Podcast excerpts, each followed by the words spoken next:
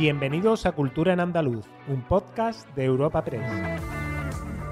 Os damos la bienvenida una semana más a Cultura en Andaluz, el podcast de Europa Press Andalucía en el que presentamos las novedades culturales más destacadas. Soy Esther Falero y al otro lado del micrófono tengo a mi compañera Ana Tatay. Hola Ana. Hola Esther, ¿qué tal? Pues junto a nuestro repaso habitual por algunos de los temas de estos últimos siete días, esta semana nuestro podcast incluye una entrevista con el escritor José Javier León. Nos presenta su libro Bolero, El vicio de quererte, premio Manuel Alvar de Estudios Humanísticos 2022. Además, al final de esta charla damos las instrucciones sobre cómo participar en un nuevo sorteo de Cultura en Andaluz. José Javier León es doctor en literatura, profesor y escritor. Ha trabajado en diversas instituciones universitarias fuera y dentro de España. También ha publicado libros relacionados con la enseñanza de la lengua y la cultura española como Compás de Extranjería y Caleidoscopio. Es autor además de una serie de trabajos sobre el flamenco y la obra de García Lorca, como El Duende, Hallazgo y Cliché, la primera edición crítica de Juego y Teoría del Duende, o de Federico Asilverio con Amor. Y ahora mismo tenemos el placer de saludarlo en los micrófonos de Europa Press Andalucía. Hoy en Cultura en Andaluz nos acompaña José Javier León, ganador con su obra Bolero, El vicio de quererte, del premio Manuel Alvar de Estudios Humanísticos, que conceden la Fundación Cajasol y la Fundación José Manuel Lara. Bienvenido, José Javier, a Cultura en Andaluz. Bien hallada, muchas gracias. Bueno, lo primero que te quiero preguntar es cómo, cómo llegaste al bolero, cómo llegaste a este género musical. Eh, supongo que llegué sin darme cuenta, como tantos niños de mi generación. Eh, mi generación ya no es la generación del bolero, sino la de los coletazos. Entonces, bueno, a través de la televisión, a través de la radio y sobre todo a través de una familia que cantaba, cantaba no profesionalmente, pero que cantaba, por ejemplo, en el coche, ¿no? Y ahí se cantaban boleros, y alguno de esos boleros yo creo que me acompaña desde, desde niño, ¿no? Desde joven, desde niño.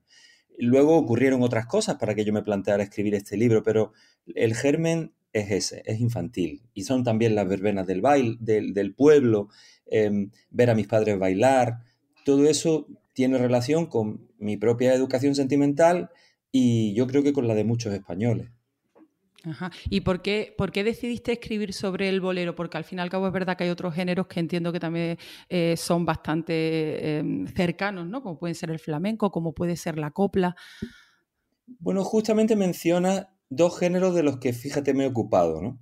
O sea, eh, hay libros míos sobre el flamenco, sobre todo sobre la vinculación entre Federico García Lorca y el arte flamenco. Tengo varias cosas publicadas en la editorial Atenaica. Sí, sí, cierto y en la editorial de la Universidad de Granada también. Es decir, el, flamenco me interesa mucho, pero mm, es probable que el, bolero viniera primero. Eh, ¿Por qué? Porque en el pueblo, en la aldea donde yo me crié, eh, no había tradición flamenca. Y sin embargo, lo que se oía por los medios de comunicación, por la radio, eran, eran estas canciones todavía, eran coplas también. La copla a mí me llegó a interesar mucho, ¿no? Últimamente la he abandonado un poco porque es drogadura, pero nunca, nunca sé si voy a volver a ella, ¿no? Así que yo creo que todas estas músicas, en realidad este, este, estas canciones, que son canciones populares urbanas, están interrelacionadas y tienen su momento de gloria justamente pues en el siglo XX. Es el gran momento de estas canciones. Ah, yo añadiría pues el tango, el fado, la chanson, el rebético, eh, la ranchera, tantas otras. Son son canciones hermanadas, ¿no? Por, por su origen y por su desarrollo. ¿Y qué aporta eh, su libro? Hay, ah, evidentemente hay otros libros sobre este mismo género musical. Eh, ¿Qué aporta tu libro a, otras obras sobre el género y, qué es lo más novedoso de esa pues, aportación? Sí, pues em, mi libro no es una historia del bolero. Eso mm, lo quiero decir porque no me interesaba escribir una historia del bolero o quizá no es, no es mi mundo, es el mundo de la historiografía, ¿no? Em, mi, libro o mi ensayo es una aproximación al bolero a partir de una serie de temas en, en los que yo me siento cómodo por mi preparación, por mi formación, por mi profesión, y son, pues tiene que ver con, lo lírico, ¿no? con, el, eh, con, el, con el bolero como un género que contiene una lírica determinada, una poética determinada, y también en lo sociológico, o sea, cómo afecta el bolero, cómo ha afectado a nuestras sociedades, la enorme difusión que ha tenido el bolero desde que nace en Cuba hasta que llega a España y que entra en todos los países del ámbito hispano y luego en los del ámbito latino y luego en los del ámbito mundial, porque el bolero se traduce eh, a muchas lenguas, ¿no? Em, entonces, me, interesa eso, me interesa mucho el aspecto literario, porque eh, el bolero como poema pertenece a una tradición muy antigua y muy importante de la lírica occidental, que es la que surge en el siglo XII en, la Provenza francesa y que después camina pues, de la mano de los poetas del Dolce Stil Nuevo y que después el, el petrarquismo, lo diré, trae hasta, hasta el modernismo, de donde bebe directamente. Modernismo y bolero van de la mano. Y a la pregunta de qué puede ser lo más novedoso, yo creo que es justamente esa perspectiva que yo adopto y que está relacionada con ver que muchos boleros, y sobre todo algunos de los más grandes, de los que más nos han llegado, secretamente eh, conforman una, una, religión que es una religión herética, eh, porque se basa en la transgresión de los mandamientos sexto y noveno del corpus católico, que son los que hablan, los que prohíben tener relaciones sexuales fuera del matrimonio o no orientadas a la procreación. Y ahí, pues, se genera una lista, un catálogo eh, entretenidísimo de pecados que buscan su bolero o bien de boleros que cantan a un pecado. ¿Cuál, dirías que es el bolero por excepción, el bolero que lo contiene todo, el, más redondo? Y también, eh, ¿cuáles serían los intérpretes mm, que mejor han reflejado todo lo que ese bolero contiene? Mm. E, el problema es que yo respondo a esto en el libro y luego inmediatamente me arrepiento un poco. Y lo explico. Porque ese bolero para mí es perfidia, pero no sé por qué. Porque de repente escucho... Perfidia. Sí, Perfidia es un bolero bellísimo y redondo. Pero de repente escucho Somos o Vete de mí o boleros menos conocidos en España como por ejemplo Llévatela o Esta casa o, o La barca, ese sí es más conocido y digo, bueno, pero estos boleros también responden a esa cosa de casi de perfección en una unidad de tres minutos, de, mensaje muy bien declarado, de, pero es verdad que a mí Perfidia me gusta desde el primer compás. Perfidia además tiene un preludio que no todos los cantantes o grupos cantan, que me parece que hay que cantar porque es como una declaración de un, de un, alma en pena, ¿no? Comienza diciendo, nadie comprende lo que sufro yo, eh, canto pues ya no puedo sollozar, solo temblando de ansiedad estoy, todos me miran y se van. Y ahí entra el ritmo de bolero, ¿no? Mujer, si puedes tú con Dios hablar. Eh, para mí, la versión, la versión que más me gusta con diferencia es la de los tres ases. Un trío no conocido en España, o no, bueno, apenas conocido en España, porque aquí el trío que llegó fue el de los Panchos, ¿no? Eh, pero había en, México por esa época muchos tríos muy potentes, ¿no? Los, los tres ases, los Em, los dandies, em, los tres caballeros, etcétera, ¿no? Y, e, este, este trío realmente tiene una afinación y un empaste y cantan con una belleza. Así que esa podría ser mi respuesta provisional. Eh, quería también preguntarte, em, el bolero es verdad, has hecho referencia a que el bolero está contigo desde tu infancia, pero no sé si el bolero se puede decir que ha tenido una etapa eh, más reciente que interesaba menos o, ha estado siempre eh, muy presente. Bueno, yo creo que decae a partir de, un momento que podrían ser los años 60 a partir de ahí decae, pero lo seguimos escuchando. ¿Por qué? Porque seguimos escuchando a Machín, porque mm, eh, los Panchos en sus visitas a España reviven todo el repertorio y porque mm, no acaba de caer, el bolero no acaba de caer. El, últimamente, en los últimos 10-15 años, um, ha habido mm, revisitaciones, si se me permite la palabra, que creo que no está, no está en el diccionario de la lengua, pero bueno, em, de, por ejemplo, Martirio, de Natalia Lafourcade, de eh, Maite Martín. Estamos hablando de artistas que de repente sienten la necesidad, supongo que estética y también emocional, de acudir a ese repertorio y de grabar sus versiones. Y algunas son espléndidas, ¿no? O de repente se pone de moda un bolero porque sale en una película. Un caso claro es El piensa en mí, en la versión de, de Luz Casal, basada a su vez en la versión de Chabela Vargas, que es la, que Pedro Almodóvar le dice a Luz que, que debe inspirar, ¿no? Y ese, ese bolero lo escuchamos de repente por todos los lados, ¿no? Y, vuelve a tocarnos y vuelve a los bares de copas y la gente levanta la copa cuando se, se pincha ese, ese bolero. Es decir, no se va porque tiene una fuerza que apela a lo sentimental y a una visión del amor que nos concierne. No se va, el bolero no se va. Yo también recuerdo en los 90, yo me acuerdo que también hizo como una revisión de los boleros eh, Luis Miguel. Recuerdo un disco que se llama Romances, que yo lo escuchaba habitualmente, eh, que tuvo bastante éxito. Me acuerdo que, fue éxito de ventas aquel, aquel disco, sí, sí.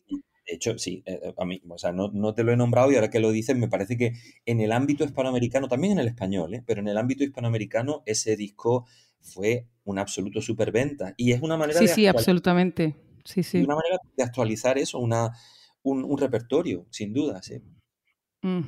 Eh, también quería, bueno, quería preguntarle sobre el tema de las letras de los boleros. ¿Cambian los boleros según eh, donde se escriban? Es decir, ¿cambia el bolero que se escribe? O sea, ¿es diferente el bolero que se escribe en nuestro país al bolero que se escribe en Latinoamérica? Sí, es posible. Esto, es un poco más, como, sería como para sentarse y, y analizar con detenimiento, pero se puede decir que hay una diferencia ya de base entre el primer bolero, el bolero cubano, y el bolero mexicano. O sea, el bolero como que se renacionaliza en México. Eh, México es importantísimo para la difusión del bolero, importantísimo. Eh, es posible que sin esa intervención de México em, el bolero hubiera, em, se hubiera quedado en, una zona mucho más regional, mucho más comarcal, pero México lo impulsa con un nuevo tono. Y, y luego por ejemplo, el bolero español, no son muchos, pero son muy interesantes y sobre todo a nosotros pues nos han concernido mucho, ¿no? El, bolero español sí tiene un tono como más castizo, más, no quiero decir aflamencado, pero casi. Pensemos, por ejemplo, en María Dolores, ¿no? Dios te ha dado la gracia del cielo, María Dolores, todo el sonido que tiene mucho más melismático, mucho más cercano, pues eso, un poco a lo aflamencado, ¿no? O, por ejemplo, Dos Cruces, que es uno de los grandes boleros españoles, ¿no? solamente ya Sevilla tuvo que ser con su lunita plateada. Ya solamente ese, ese inicio ya nos está llamando algo. O el, mi preferido entre los boleros españoles, que es Mirando al Mar, ¿no? Tienen un tono, tienen un acento que se podría em, considerar idiosincrásico. Por ejemplo, también luego está lo que se llamó el bolero feeling, que nace a finales de los 40, principios de los 50 en Cuba, y que es una novedad enorme algunas piezas del, bolero feeling que son maravillas, ¿no? Como Tú me acostumbraste o La gloria eres tú. Es decir, em, estos boleros eh, tienen un tono más conversacional, tienen un tono, tienen una influencia muy clara del jazz, o sea, vienen por una parte de la, de la trova vieja de los cubanos, pero con la gran influencia del jazz, ¿no? Y el, el tono y la música son como más Mm, naturales es una palabra que es muy complicada de decir, pero suenan más naturales y la poesía de esos boleros es mucho más conversacional, mucho más coloquial. Em, así que sí, depende del arco histórico y, del país, los tonos cambian y el acento cambia, sí. Eh, José Javier, decías antes que el bolero sigue teniendo su, su sitio a lo largo de, la, de, la, historia y de los años, pero es cierto que no sé si el bolero en este momento, esas, letras pasionales y emotivas del bolero, eh, van a perder un poco de espacio eh, con algo tan descarado como puede ser el reggaetón, ¿no? No hay ya esa, esa emoción, sino ya no hay como pelos en la lengua, ¿no? Ya se va a lo directo, el bolero es más, eh, exacto, es más pasional, es más emotivo, es más de, de intentar contar sin decirlo de manera tan clara, ¿no? Sí, el, bolero insinúa mucho más que dice. Exacto, eso es. Y, el, reggaetón dice mucho más que insinúa, ¿no? Exacto, em, sí. Pero ocurre una cosa curiosa, y es que en el seno del reggaetón está habiendo mm, experimentos hacia el bolero. Es decir, grupos de reggaetón como, bueno, de reggaetón o, cercanos al reggaetón como los Rivera Destino, pues de repente graban boleros boleros con, con un punto cachondo, con un punto divertido, ¿no? Un punto humorístico, del que el bolero normalmente huye, porque el bolero, como habla del amor-pasión, pues se, quiere muy solemne. Pero yo aquí veo un giro que no sé a dónde irá y que me interesa mucho, porque estos son hijos, estos chicos son hijos o más bien nietos de las personas eh, que vivieron la época de oro del bolero. Y de repente sienten la necesidad de ir a ese ritmo binario eh, aparentemente sencillo y cantar al amor. Es verdad que con una cierta ironía, con un punto cachondo, pero mm, vamos a ver qué pasa ahí. O, por ejemplo, por ejemplo, eh, la piedra de toque de todo lo último, que es Rosalía, ¿no? En su último disco ha grabado un bolero. Y todo el mundo ha flipado inmediatamente y se ha interesado por el bolero. no, sé qué puede pasar con, con este giro, no sé. Pero a mí, me, a mí me resulta que hay que estar pendiente y, me interesa. El, bolero sigue estando ahí, de, versionado de otra manera, con otra lectura, pero sigue estando ahí, ¿no? Y yo espero que por mucho tiempo, sinceramente, porque te, cuento una cosa brevemente. El otro día en, la presentación de este libro mío en Granada, em, lo hicimos con un grupo de cuatro estupendos artistas jóvenes em, que cantaron una serie de boleros mientras yo iba pues hablando y refiriéndome a cosas. Eh, la emoción que había en la sala es que, no, es que no te la puedo describir. O sea, había gente llorando. Yo esto lo he percibido más veces. Cuando se canta bien un bolero como cantaron y tocaron estos estos cuatro pedazos de músicos, ¿no? Estamos pensando además en hacerlo en otros sitios. O sea, el público se puso en pie y la directora del sitio del Centro Andaluz de las Letras en Granada me dijo que ella no recordaba que esto hubiera ocurrido nunca en una presentación de un libro. Realmente había una emoción, eh, faltaba bailar, faltaba que alguien se hubiera atrevido, se hubiera levantado y se hubiera puesto a bailar. Yo lo hubiera celebrado mucho. Tiene, sigue teniendo la misma fuerza, ¿no? De emocionar y de, está claro que sigue vigente, está clarísimo. Claro, porque alude a emociones que son fundamentales. El único tema que le interesa al bolero es el amor. Y el amor es el tema por excelencia de la canción. O sea, en la canción ese es el tema más importante. Luego vienen otros, pero lejanamente, muy, o sea, alejados de eso, ¿no? En, en, en calidad y en cantidad. Eh, en el momento en el que uno oye esos temas y reconoce lo que ha habido en el camino, en su vida, en el, en el momento en que uno oye un tema que le recuerda a un momento de su vida eh, que es importante o que, o que, lo vive como importante o que le recuerda a una persona que ya no está, a una persona que ha muerto. La emoción es la emoción es deportante. Esta flor de piel. Claro. Muy bien. Pues nada, si, tienes, si quieres añadir alguna otra cosa, yo solo tengo que agradecerte tu participación en, nuestro podcast, en Cultura en Andaluz, y, desearte muchísima suerte con Bolero, El vicio de quererte. Pues os lo agradezco mucho y solamente añadiría que a las personas que, lean mi libro, em, les pido que también... Lo recomiendo absolutamente. bueno, yo, Soy, yo soy el autor, yo no puedo, ¿no? Pero, no, no, pero yo, yo, yo, que me ah. lo estoy leyendo y ah. está súper bien. disculpa, no te había entendido. Pues en ese caso, muchas gracias por la recomendación. Y mi recomendación es que no solo lo lean, sino que lo canten y lo bailen. Eh, bueno, es inevitable. Al final, cuando lo estás leyendo, que salga alguna, alguna canción que todos conocemos. O sea, eso es inevitable, absolutamente. Bueno, en ese caso me alegra porque era un poco mi intención. Perfecto. Pues muchísimas gracias, José Javier, por, participar. Gracias. Un saludo, un abrazo. Hasta luego. gracias. Adiós. Adiós, adiós. ¿Te has quedado con las ganas de leer Bolero El vicio de quererte? Gracias a la Fundación José Manuel Lara vamos a sortear un ejemplar. Esther, ¿cómo podemos participar? Eh, muy sencillo, simplemente tenéis que estar atentos a nuestra cuenta en Twitter, arroba epeandalucía, y retuitear nuestro tuit de hoy, 27 de octubre. Además, debéis seguir tanto a nuestra cuenta, arroba epeandalucía, como a la de la Fundación José Manuel Lara, arroba Fundación JM Lara. De entre todos los que cumpláis estos requisitos de aquí al próximo jueves, sortearemos este título, Bolero, el vicio de quererte. Aclarar que el sorteo tiene limitación peninsular y no podrán optar al premio cuentas fuera de nuestro país. Continuamos con literatura y hablamos del escritor chileno Raúl Zurita, quien ha obtenido el decimonoveno premio de poesía Ciudad de Granada Federico García Lorca. El jurado ha destacado su personalísimo lirismo. Considerado uno de los más prestigiosos en el ámbito de la poesía escrita en español.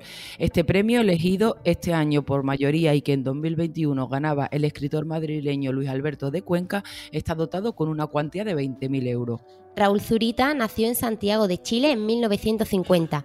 Desde sus inicios, que se remontan a finales de los años 70 del siglo pasado hasta la actualidad, su obra se mantiene como una influencia principal entre las nuevas generaciones. El portavoz del jurado, Carlos Pardo, destaca la figura de Zurita. Un poeta de un intenso y personalísimo lirismo que conjuga una dimensión social y política con una sensibilidad muy particular hacia la naturaleza. Desde sus inicios hasta la actualidad, su obra se mantiene como una influencia principal entre las nuevas generaciones. Asimismo, su práctica poética ensancha los límites del género con performance y diversas maneras de experimentación.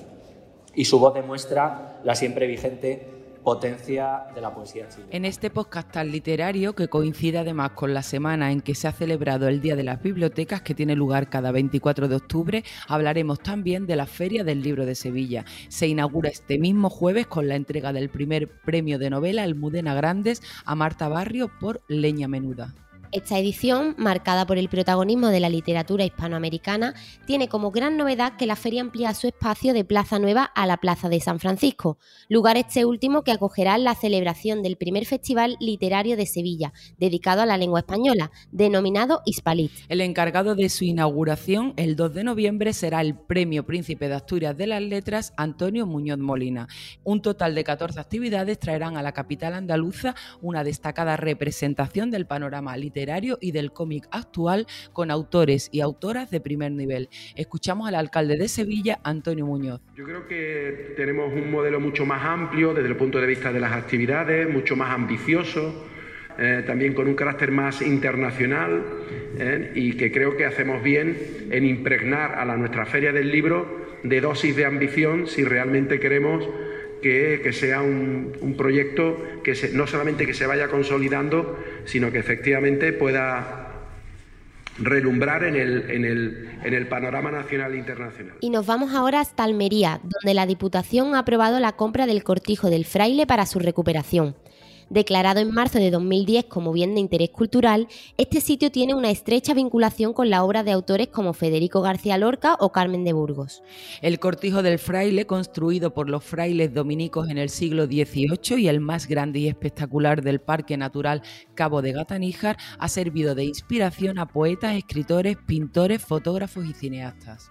El mágico entorno del Cortijo del Fraile ha sido localización de diferentes rodajes como La muerte tenía un precio y El bueno, el feo y el malo. Además, se han grabado en él algunas series de televisión, como el final de la sexta temporada de Los Hombres de Paco. Además, ha pasado a la historia por ser el escenario donde se produjo el conocido como Crimen de Níjar, que años después inspiró a García Lorca para sus bodas de sangre y a la escritora y periodista Carmen de Burgos para su novela Puñal de Claveles. El vicepresidente de la Diputación, Fernando Jiménez, resalta la recuperación y puesta en valor de este inmueble. La Diputación de Almería ha adquirido de forma definitiva el cortijo del fraile para recuperar así su esplendor como icono cultural de la provincia. Ha sido un trabajo muy minucioso que ha conllevado numerosos trámites administrativos y después de sortear todo ello hemos conseguido ya adquirirlo. Muy pronto se podrá escriturar y así comenzará eh, todo el proyecto y todas las acciones que la Diputación de Almería va a llevar a cabo para ponerlo en marcha. Y acabamos con una versión actualizada de Gospel, de la mano de Antonio Banderas y Emilio Aragón, que estrenarán en el Teatro del Sojo CaixaBank de Málaga el próximo 13 de noviembre. El elenco está formado por 14 actores. Además, esta será la primera vez en que Banderas no se suba al escenario en uno de los musicales que trae al teatro. El malagueño se refería a esta comedia musical como una obra que trata principios universales que no pertenecen solo a una religión. Para mí, la palabra clave de Gospel es, energía. Eh, hay una energía muy positiva en todo el show y todos los principios que se, que se juegan son principios universales, que pertenecen no solamente a una religión, sino a muchísimas religiones y a una forma de pensar eh, que va más allá de las creencias. Eh, y yo creo que eso a la gente le puede atraer desde la, desde la emoción. Eh, gospel no es una comedia entendida, no es una comedia de grandes carcajadas. Yo lo, lo, comentaba antes con Emilio en el camerino. Lo que yo recuerdo mm, como público es de tener una sonrisa. Agenda semanal de Cultura en Andaluz. Y ahora os ofreceremos algunos planes para los próximos días. Empezamos la agenda cultural de esta semana en Sevilla, concretamente en el Teatro Central 2, en donde se presenta el primer estreno de la temporada de la mano del dramaturgo chileno Marco Lallera y su Oasis de Impunidad. Se podrá ver los días 28 y 29 y está inspirada en la revuelta social que recorrió las calles de Santiago de Chile el 18 de octubre de 2019. En Granada, la sala de exposiciones de los servicios centrales de Caja Rural acoge hasta el 12 de noviembre la exposición de la 24 edición del Premio Pintura Joven. Una veintena de obras componen esta muestra. El municipio de La Nava en Huelva acogerá a partir del 28 de octubre la exposición Los tres tenores del arte español, compuesta por obras de Picasso, Dalí y Miró. Entre ellas se encuentran litografías, esculturas, grabados, serigrafías o cerámicas. En Málaga, la Orquesta Sinfónica Provincial estrena este sábado a las 8 de la tarde en el auditorio Edgar Neville el concierto Málaga Suite Sinfónica del compositor y director Yuri Chuguyev. Las entradas gratuitas pueden descargarse en mientrada.net. Y también en la capital malagueña, el Centro Cultural María Victoria Atencia despide su agenda de octubre con la proyección del documental Jane por Charlotte de la directora Charlotte Gainsbourg y la obra Requiem por un campesino español de la compañía Teatro Cheimoche. Y tú, Ana, ¿qué otras citas nos puedes ofrecer para estos días? Que además hay puente, o sea que la gente estará más dispuesta aún a participar de la cultura. Pues sí, Esther, la exposición Memoria del Paisaje de Francisco Escalera se prorroga hasta el 20 de noviembre en el Teatro Cómico Principal de Córdoba. Se podrá así seguir disfrutando de esta amplia retrospectiva con más de 30 obras de este paisajista cordobés. Y además el municipio sevillano de Alcalá de Guadaira acoge el sábado el Festival de Halloween. Traerá en concierto artistas de primera línea de la música urbana como Cano, King Levy, Hassa y Bandaga, entre otros y Punta Umbría en Huelva acoge este fin de semana el festival Oktoberfest, un evento que contará con importantes conciertos de la talla de la Mari de Chambao o Miguel Campello el Bicho. Se celebrará en el recinto ferial. Disfrutad. Os recordamos que el próximo jueves os esperamos en una nueva entrega de Cultura en Andaluz. Ya sabéis, la cultura nos hace más libres. Y recordad que tenéis que participar en el sorteo del libro, que no se os olvide. Despedimos esta entrega de Cultura en Andaluz invitando a todos nuestros oyentes a descubrir el resto de episodios de este podcast, así como todo el catálogo de programas de nuestra red a través de europapress.es barra podcast. Recuerda que además todos ellos están disponibles en las principales plataformas de podcasting.